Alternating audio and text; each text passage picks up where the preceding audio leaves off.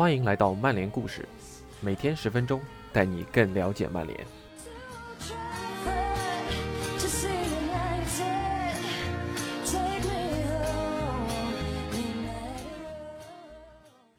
今天带给大家的故事是关于索尔斯克亚的。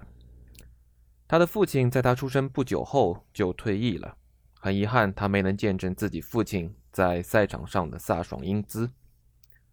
而当他遭遇重伤、远离赛场之后，正是想要在儿子诺亚的见证下，在老特拉福德比赛的鼓舞，让他经受住了艰苦卓绝的康复之旅。而他也得偿所愿，在老特拉福德打入了制胜进球，让儿子诺亚记住了爸爸赛场上的赢家风采。这是一篇短文，但那种父子之间的浓厚情感，却久久令人难以平静。以下是今天的故事：父与子。我的父亲是个古典式摔跤选手，也许他可以告诉你他有多厉害，但我却没法这么做，因为我从来没有看过他比赛，一次都没有。我只见过关于他的简报。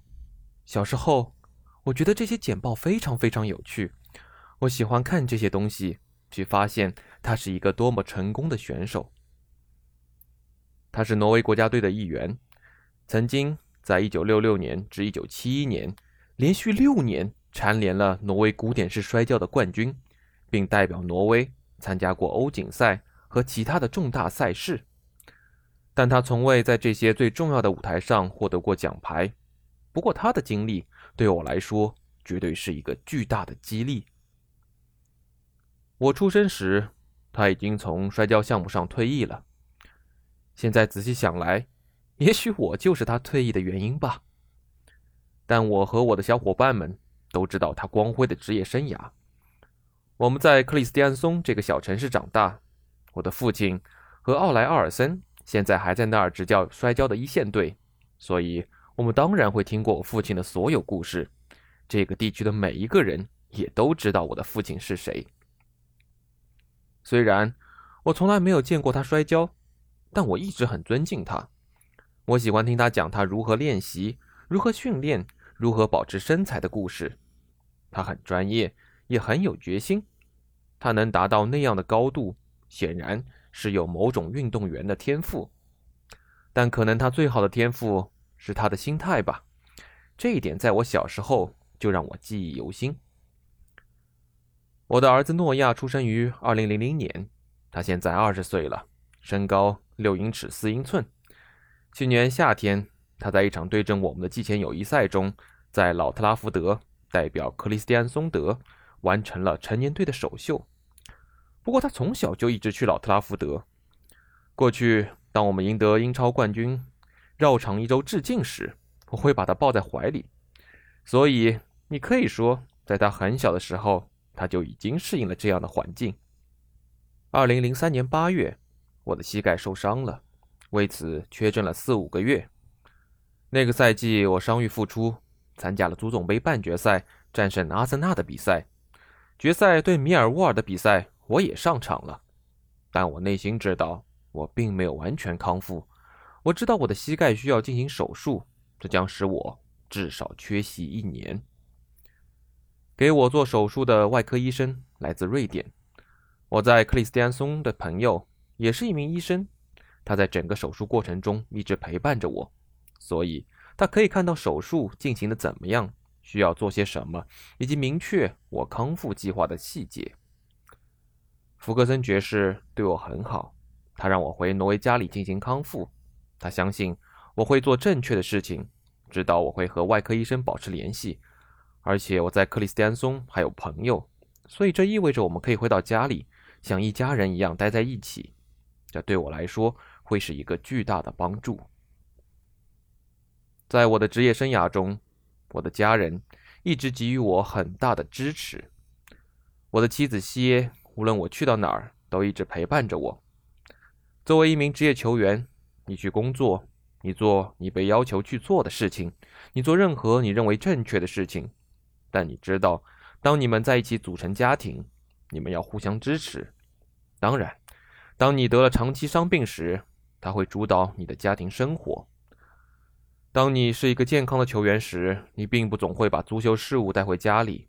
但当你经历了那种手术，而且需要经历如此漫长的康复之路，你知道，你必须真正做到每一步都绝对正确。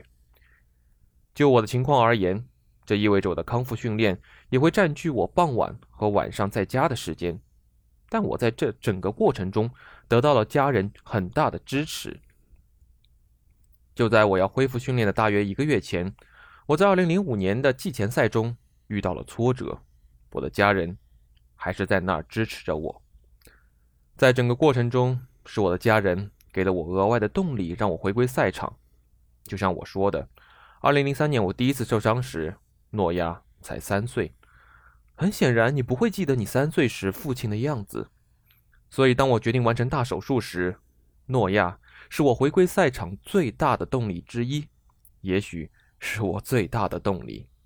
我想在我儿子面前，在老特拉福德踢球。我想在他面前比赛，让他能记住他的父亲是一名职业球员。而且显然，我想赢下比赛，让他能记住我是一名赢家。真的，这一切都源自于我和我父亲的过去。我从没见过他摔跤，也从没见过他比赛和获取比赛的胜利。所以，我希望诺亚至少能记住我在球场上的胜利。当我在健身房的时候，我的脑子里就会充满这样的想法。我当时只关注于做好一切准备，回归赛场为曼联效力。在很长的一段时间里，我为此付出了很多努力，一路上荆棘密布，但最终我还是做到了。二零零五年十二月，圣诞节刚过。我就在对伯明翰的比赛中替补上阵了。我知道我还有很多工作要做，所以在接下来的四五个月里，我在预备队和穆伦斯丁一起通力协作，让我的身体保持状态。二零零六年的季前赛对我来说非常顺利。二零零六至零七赛季，我回到了教练的大名单中，这也是一个相当不错的赛季。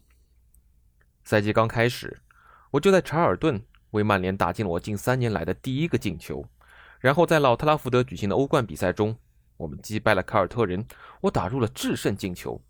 在远离赛场那么久之后，这两个进球都让人感觉很奇妙，但他们都是在晚上进的，所以诺亚并不在现场。不过，当我在老特拉福德对阵纽卡斯尔的比赛中第一次首发时，他就会在现场观战。二零零六年十月一日，那注定是一个特别的日子。中场休息前。C 罗从左路切入，一记低射打穿了一堆球员，球打在了远门柱上，皮球反弹回来。我当时刚好反应过来，将球点进球网。然后下半场刚开始，维迪奇的射门打在我的筋骨上偏转，皮球改变了方向，旋转着窜入了斯特雷福德看台这一侧的球网。我们二比零赢下了比赛，我们的进球还都是记在我的名下。所以当中场哨声响起时，那种感觉。简直不可思议！那天走下球场的时刻，可能是我一生中最骄傲和自豪的时刻之一。向着球员通道走去，我看向球员家人们所在的看台，我看到诺亚正看着我，紧握着双拳，咧着嘴，开心的笑着。而那正是我之前三年中大部分时间都在为之努力的目标。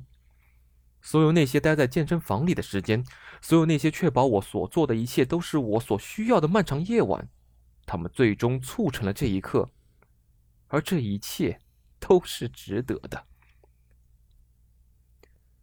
我在曼联赢得过很多奖杯，有过很多美好的回忆，但那一天比起任何奖杯都要更有意义。当然，我的女儿卡尔纳和我的小儿子伊利亚比诺亚小。所以他们并不记得他们父亲踢球的样子，但诺亚可以为我作证呀。我希望是如此，不需要什么简报，他可以直接告诉他们，他看到过爸爸在老特拉福德为曼联打进制胜进球的情景。